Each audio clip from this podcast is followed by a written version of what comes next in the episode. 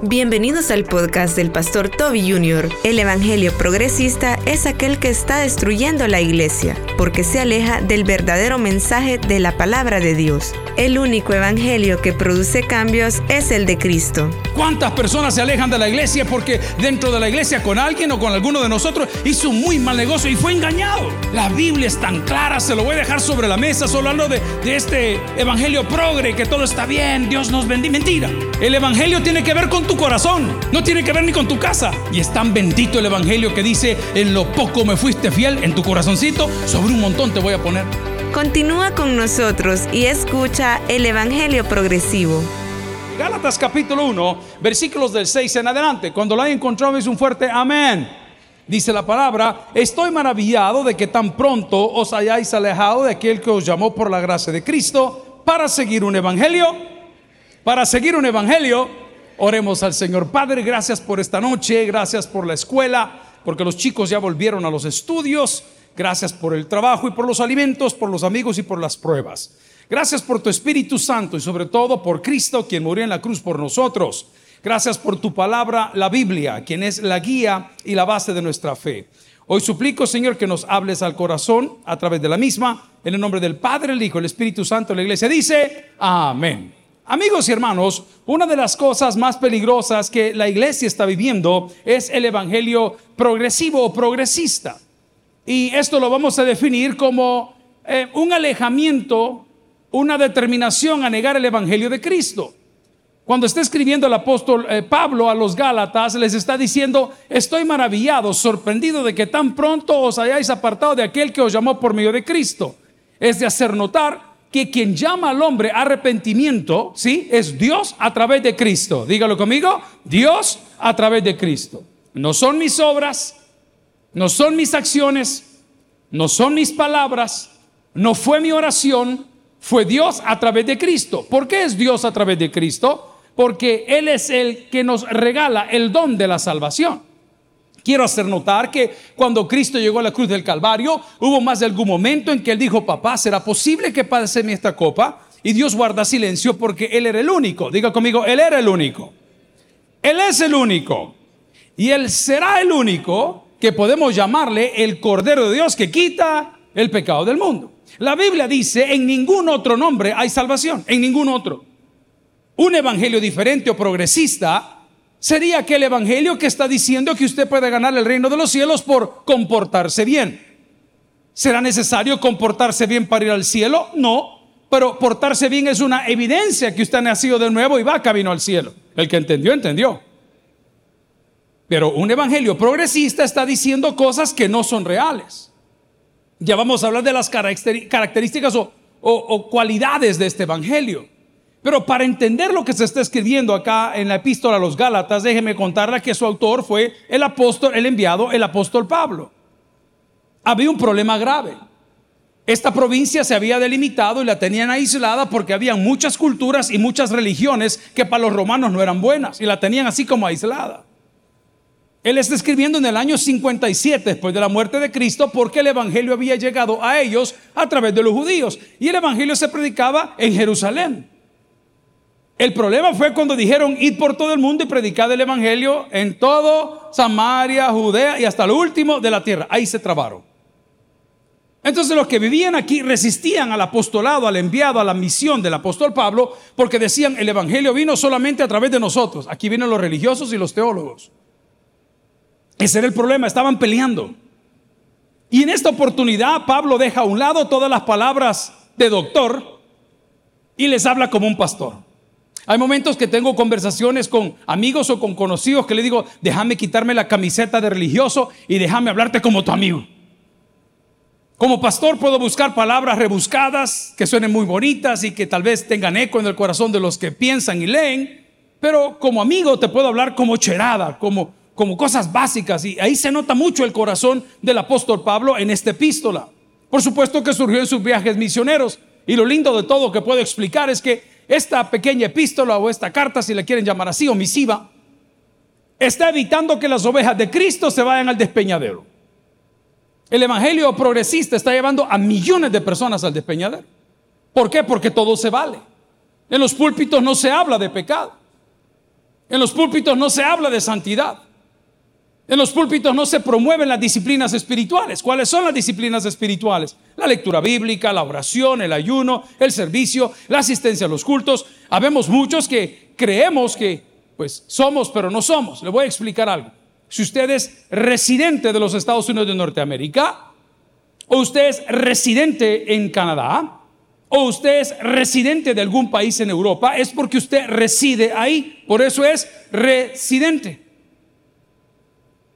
Pero si usted tiene una residencia de Estados Unidos, si usted tiene una residencia de Canadá, si usted tiene una residencia de algún país de Europa y no vive ahí, usted no es residente, aunque tiene el papel. Igual el cristiano. Idéntico al que el cristiano. Y este evangelio progresista está diciendo, miren señores, si aquí todo se vale, si una vez usted hizo la oración, siguen el bebedero, siguen el chupadero, siguen el prostíbulo, siguen el casino, siguen pecados, siguen adulterio, siga mintiendo, siga haciendo chanchullos y malos negocios, no se preocupe, el Señor conoce su corazón, sí, y sabe que es mentiroso. Porque la Biblia dice no hay justo ni a un uno. El Evangelio progre tiene un montón de cualidades y características y este hombre está apretando diciendo en Gálatas capítulo 1, estoy maravillado de que tan pronto os hayáis alejado de aquel que os llamó por medio de Cristo. Quiero hacer notar que os hayáis alejado de aquel que os llamó. Te llamó Dios, no te llamó tu pastor. Por eso es que nosotros no le decimos a las ovejas de Cristo nuestros hijos espirituales. Grave error. Yo no soy tata de nadie. Cristo es el Padre de todos. Pero el Evangelio progre te hace creer que tú te debes a un ministerio, que te debes a un pastor, tú te debes a Cristo. Y si le vas a dar gracias a alguien, dale gracias a Dios. El problema que tenemos hoy es la admiración, gloria a Dios si se lo quiere regalar. El problema que tenemos es la extrema admiración hacia el liderazgo, pero no hacia Cristo. Cuando estábamos creciendo nosotros hace 55 años atrás, o 50, porque tengo 55, era normal y muy bonito el querer pedirle a un líder religioso que le firmara la Biblia. Y cuando un invitado venía a la iglesia, eran filas de filas de filas de filas de filas de personas pidiéndole la, la firma al pastor. Le voy a contar algo que sucede y es muy honroso. No digo que sea pecado, solo estoy tratando de explicar algo. Que el hombre ama la naturaleza pero detesta al creador. Respeta la naturaleza pero detesta al creador. Evangelismo progre. Cuando uno va a predicar fuera del país, le prestan el púlpito 45 minutos porque la banda que va a subir a hacer ruido va a tocar dos horas. Y a los 45, 40 le están sonando el piano para que se baje. Han habido oportunidades que le he dicho a mis colegas, me trajiste de tan lejos para esto. Mejor me hubiera quedado en mi casa. Y cuando termina el culto se tiene que quedar dos horas sentado ahí tomándose foto y foto y foto y foto y foto. ¿Qué tal si dedicamos esas dos horas a leer la Biblia? ¿Qué cree que va a pasar? ¿Qué tal si dedicamos esas dos horas a, orar los unos por los otros? ¿Qué cree que va a pasar? Las cosas van a cambiar, pero el Evangelio progresa es una moda. Nosotros venimos de ahí, hemos apagado muchas cosas de estas porque teníamos eventos todos los años que gastamos 100, 130 mil dólares, 160 mil dólares en hacer una noche linda si la pasamos muy bien. No, sí, que el nombre de Cristo es glorificado, sí está bien. Pero si fuiste al evento, asististe al evento, te tiraste el evento y seguiste igual, perdimos nuestro dinero. Porque el Evangelio de Cristo produce cambios. Dígalo conmigo. El Evangelio de Cristo produce... Ok. Todo lo demás es mentira. El Evangelio de Cristo te da una alegría incomparable. Por eso está diciendo, nosotros sin querer queriendo nos hemos alejado de aquel que nos llamó por medio de Cristo. ¿De quién habla? De Dios. Creyendo que era el camino correcto, vamos más lejos. Qué difícil es cuando uno no conoce la ciudad. Qué difícil es cuando uno anda perdido, no sabe ni qué hacer. Pero Dios nos ha bendecido con toda bendición. ¿Alguien dice amén? Y le explico por qué. En primer lugar, porque nos dio su Espíritu Santo quien nos convence de pecado. Lo digo con respeto, ese es el personaje que te despertó en la madrugada de hoy, dándote golpes en el pecho diciendo corregir lo que estás haciendo. Si quiere interpretarlo de un punto de vista secular, Es el que pone el remordimiento en tu alma cuando sabes que estás actuando mal y has preferido apagar la voz de ese espíritu para seguir en tu engaño espiritual. La profecía existe, sí existe, pero los profetas llegaron hasta Juan, dice la palabra del Señor. ¿En qué sentido? En que nunca vayas a poner por encima de la palabra de Dios ninguna palabra de ningún hombre. Todos dicen lo mismo. Comienza la gran jerigonza, comienza el gran gelengue, comienza el montón de bullas, salen los panderos, salen las danzoras, ya no abren la Biblia, el hombre se baja y comienza a tocar un montón de gente a decir barrabasadas. En una de esas te va a pegar, sí, porque el diablo también hace milagros. Pero te hago un reto, de tú a tú. Veamos quién llega más lejos. Tú obedeciendo a tu profeta y nosotros obedeciendo la palabra del Señor. Midámonos. Toda tu gran concentración y adoración era para parir un hijo, en serio. Esa era tu gran fobia. Toda tu yunadera y toda tu pedidera y todas tus peticiones y venirte de rodillas desde San Vicente hasta San Salvador era para que te compraran una casa. En serio. Ese es el interés supremo que tú tienes, que Dios te haga próspero, en serio. Preferiría, Señor, que me bendigas con un buen corazón. Como lo dijo el apóstol Pablo, porque sé vivir en abundancia y sé vivir en necesidad. Estoy conforme con lo que viene y estoy conforme con lo que tuve. Esa es la diferencia entre un corazón creyente y un religioso.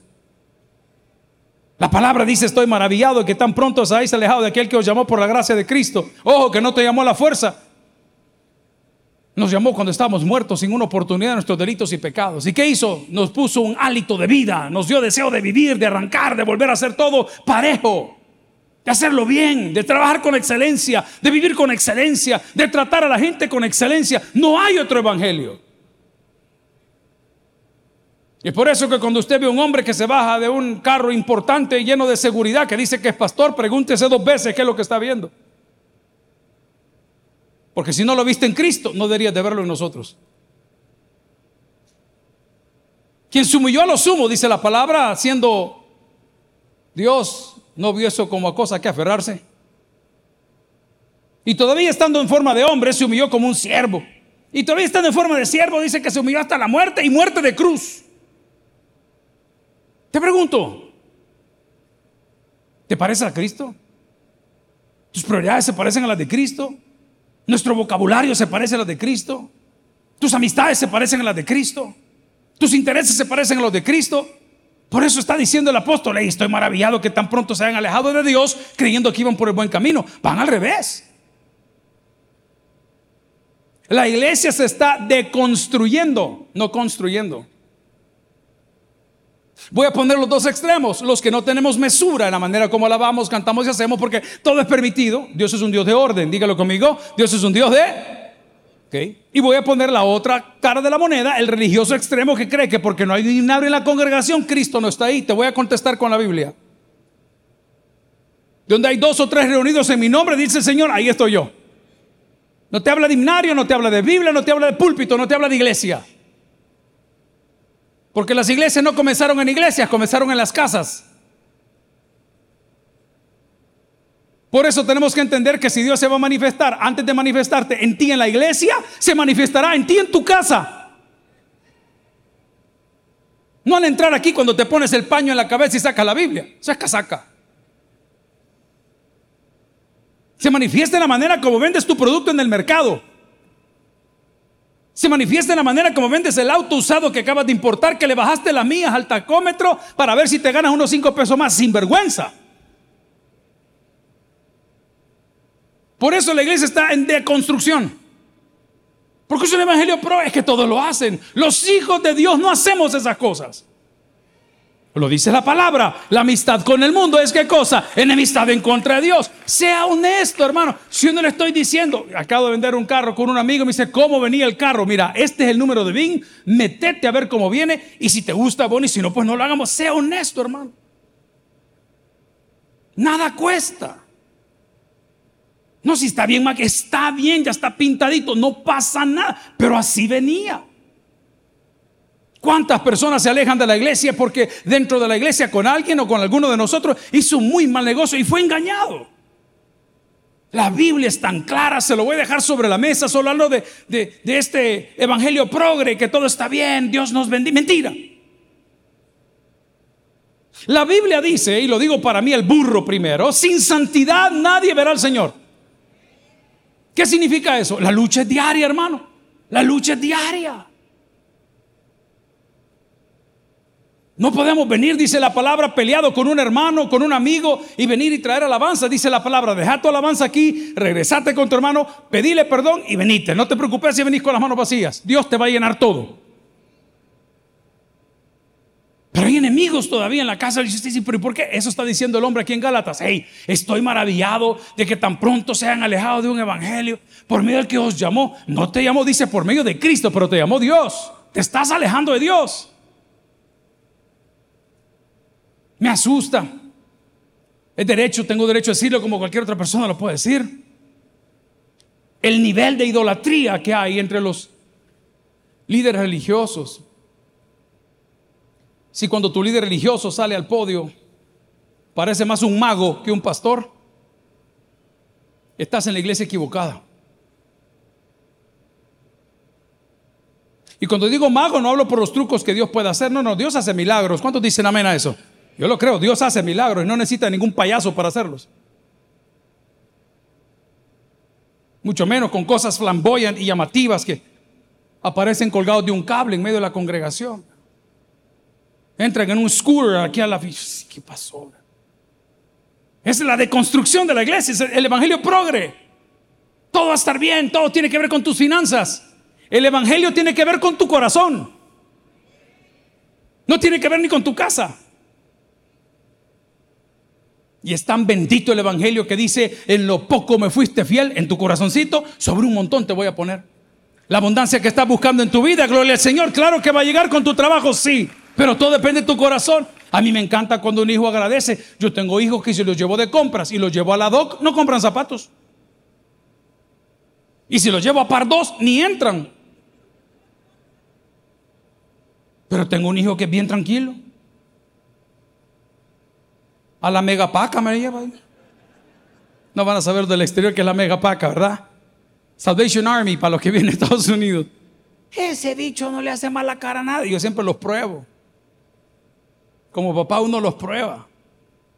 Ayer fuimos a renovar la licencia con uno de ellos y fuimos caminando por el centro comercial y dijo, ¿cómo estás de zapatos? Bien, me dijo, y descalzo andaba. No te dan ganas de comprarle zapatos a él.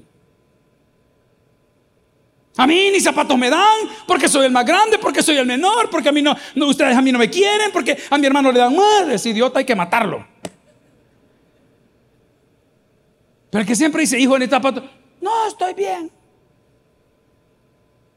Entramos a una tienda y le enseñó unos que a mí me gustaban. Ese es el grave error de los papás. Que queremos comprar a los hijos cosas que a nosotros nos gustan. Y le enseñó los zapatos que a mí me gustan. Hijo, mira esto, le dije, lo tomó. Papá me dijo, valen 260 pesos. No, mejor no, le dije yo. Es que no son los que a mí me gustan, me dijo. ¿Estás seguro? Yo estoy seguro que por dentro sí los quería. Estoy seguro. Seguro. No, me dijo, muy caro, papá. Bueno, vamos a ver otra tienda, pues. De repente pasamos por la DOC. Buenos zapatos, hermano. Caliente, dan hongo, picazón. Buenos zapatos. ¡Ja! Lo que no logró el pedicurista, la uña, esa te lo quita de un sol. Buenos zapatos. Y se le queda viendo el bicho unos zapatos. 35 dólares. Estos son medio. Vos no sos le dije yo. No, no, no te desconozco. No sé quién te habrá traído a mi casa. Seguro, hijo. Y le digo todavía, ¿querés el otro par? No, papá, me dijo. Mejor dame el dinero para cigarro. Vamos a la palabra del Señor. No, no, papá, me dijo, este, con ese voy bien. Y llegamos a la caja y la señora súper amable, pastor, qué bueno verle. ¿No podemos tomar una foto? Me dijo. Si me hace descuento, le dije. Me tomé la foto y me hizo el 15. ¿No te dan ganas de bendecirlo? ¿No te dan ganas de bendecirlo? Pero entras por esa puerta aquí como que Dios te debe algo. Reclamando como que Dios te debe algo. Comparando tu vida con otra gente. El otro tiene, el otro tuvo, el otro va a tener, el otro tendrá. Y usted dice, Señor, tranquilo, Dios nunca te va a dar nada que no puedas masticar, hijo. Pero el Evangelio Progre te está empujando a creer cosas y a declarar y a declarar y han dejado a un lado lo más importante de todo, la bendita palabra de Dios, porque ahora el Evangelio Progre interpreta o reinterpreta las escrituras. Ejemplo claro, varón y hembra los creó.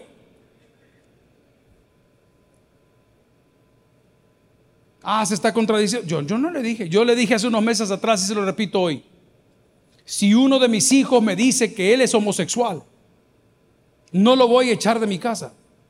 Lo voy a amar y voy a orar por él hasta el día que él encuentre la verdad. Va, Se contradice de ninguna manera. Pero no lo acepta. Porque eso está bien definido. Mana Patti me despertó esta mañana, como ella no duerme ya después de los 70 años, a las seis pone la novela, a las seis y cinco. A las once ya está molestando gente, hermano.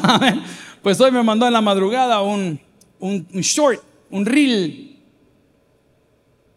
de un tremendo teólogo y me, me, bendijo mucho. Eso me llevó a, a, meterme con este y la conversación de otro buen amigo con que platiqué esta tarde. Y la pregunta era, si me invitan a una boda de personas del mismo sexo, ¿Debo yo de participar en la boda? Segundo, si decido no participar en la boda, ¿debo yo de mandar un regalo como cristiano a esta boda? No quiero que vayamos a votar porque la información se puede perder. Pero ese es el que entiende. Pero hago una pregunta. Levánteme la mano. Al regresar, todo bien secot. Pero bueno. Se lo voy a contestar con la Biblia. No participéis de las obras. ¿Cuál es la palabra, perdón? Infructuosas. Perfecto. Vamos a parar y vamos a hablar tranquilos. Cuando un hombre y una mujer se casan, ¿qué nacen? Y cuando una mujer se casa con otro hombre, ¿qué pasa? ¿Ah? Pues cuando el matrimonio se respeta, como lo dice la Biblia, pues hay una procreación de hijos y es lo que el Señor quiere y los tenemos en su gestión. Chivo, o sea que ahí estamos claros. Eso es una obra fructuosa. ¿Y la infructuosa cuál sería? Carlos y José se casaron. ¿Qué van a tener? Un gran desmoder. ¿Qué van a tener? Solo pregunto. Obra infructuosa. Hablando de frutos. Maldito, yo no he dicho eso. tampoco dije eso. Solo estoy diciendo que la Biblia te contesta. Pero el Evangelio progre. No, si es que así, con el amor que nosotros. No, hermano, usted tiene que sentar postura. Eso le estaba diciendo a, los, de Gala. no quiero que vayan al despeñadero. Porque del Evangelio progre las verdades absolutas no existen. Voy a usar un concepto, espero que lo entendamos bien porque se aplica de la manera equivocada. En el Evangelio progre no hay vacas sagradas. ¿Cómo lo explico? No hay cosas por sentadas porque todo es relativo. Hoy que han sido las elecciones, yo tuve el privilegio de entrevistar a varias mujeres, se llamaba Mujeres y Política. Busca el podcast, ahí está, la va a conocer. Pero hubo personas que al entrar al estudio fueron claras y me dijeron, le voy a pedir un favor. Yo hago la entrevista, pero le voy a pedir que evite estos temas. Matrimonio del mismo sexo. Aborto. Y cambio dentro de la constitución referente a estos temas. o sea que nos mienten. No quieren decir la verdad. No tienen una posición clara. ¿Cuál es su posición? Le voy a contar qué vi yo el fin de semana. Tengo derecho a decirlo como usted. Me encantó lo que dijo el funcionario que se había proclamado ganador y dijo, denos permiso, chance, la oportunidad a nosotros de creer en Dios. Si ustedes no creen en Dios, dijo, tal vez a través de nuestro testimonio van a llegar a creer en Dios.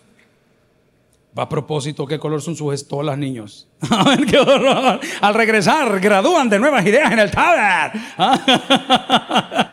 qué horror. No, son del color de anda, ingeniero. Amén. Cristian, démele un abrazo que me va a desmayar. Pero bien, ¿tiene postura usted en las cosas o es del cristianismo progre también?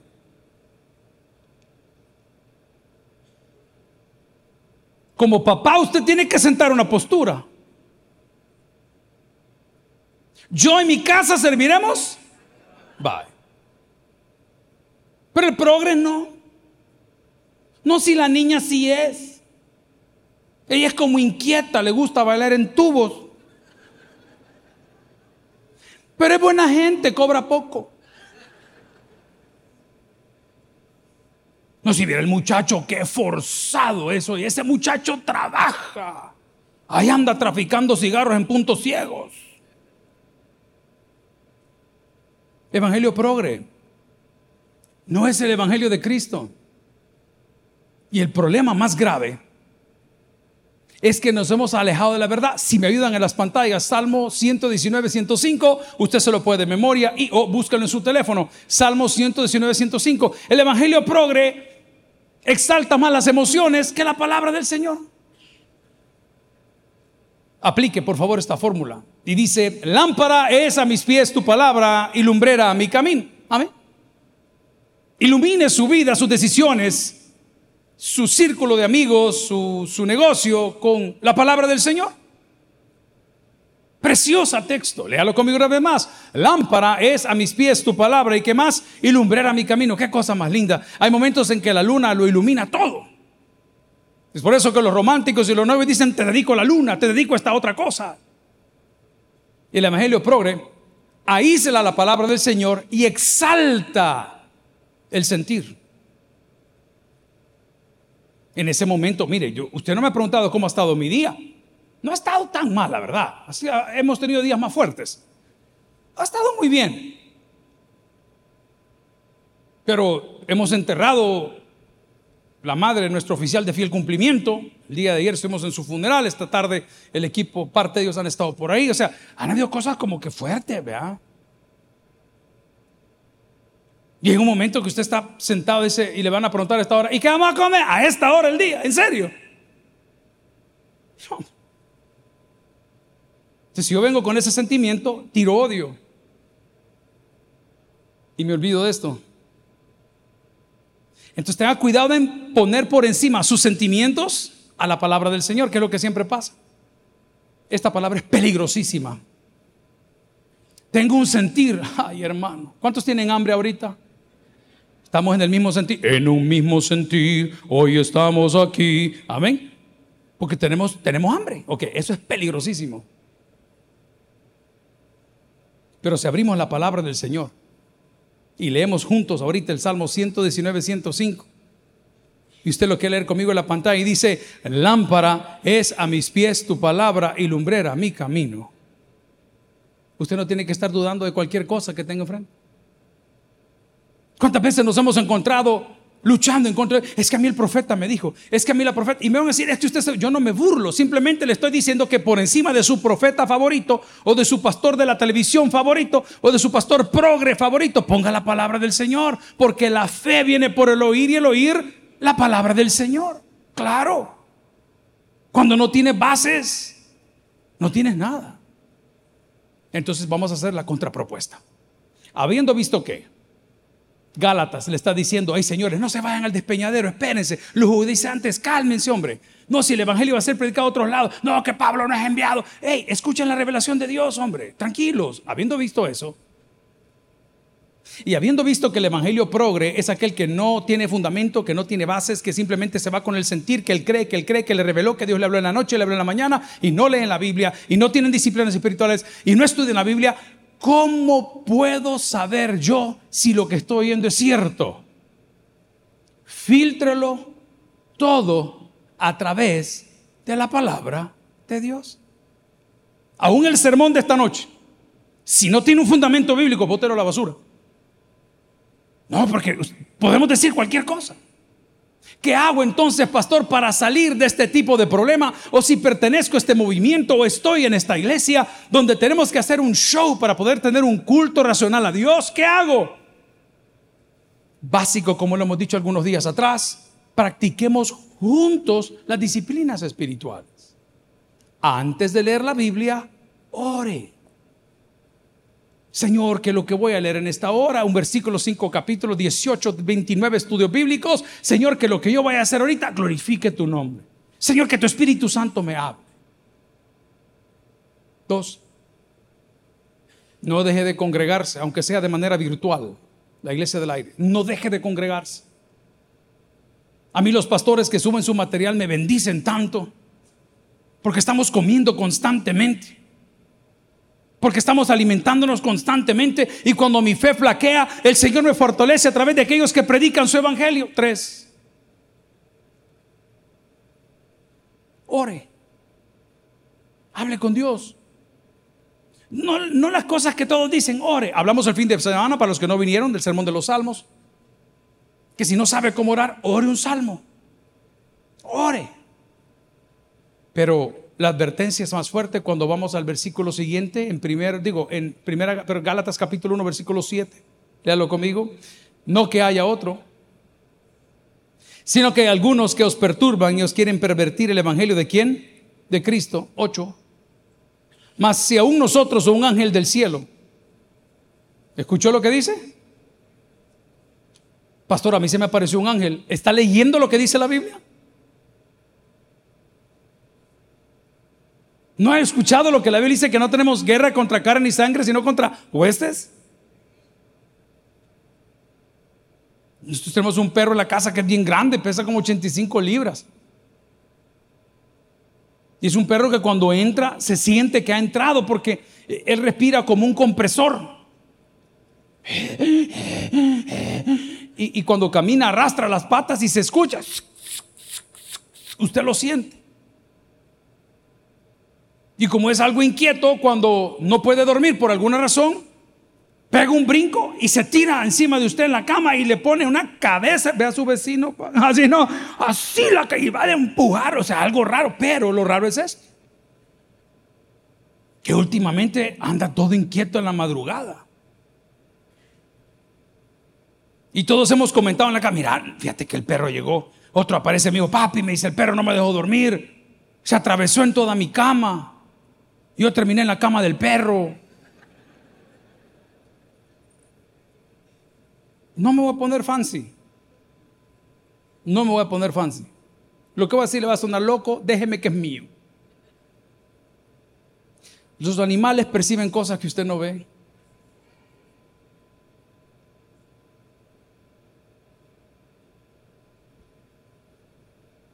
Oye, pastor, ¿usted cree que hay malos espíritus? Solo es una y aquí está esta noche. Vamos a la palabra. No, no, no, es eso. ¿Sabe qué es? Ángeles acampan alrededor del crostemo y los defienden.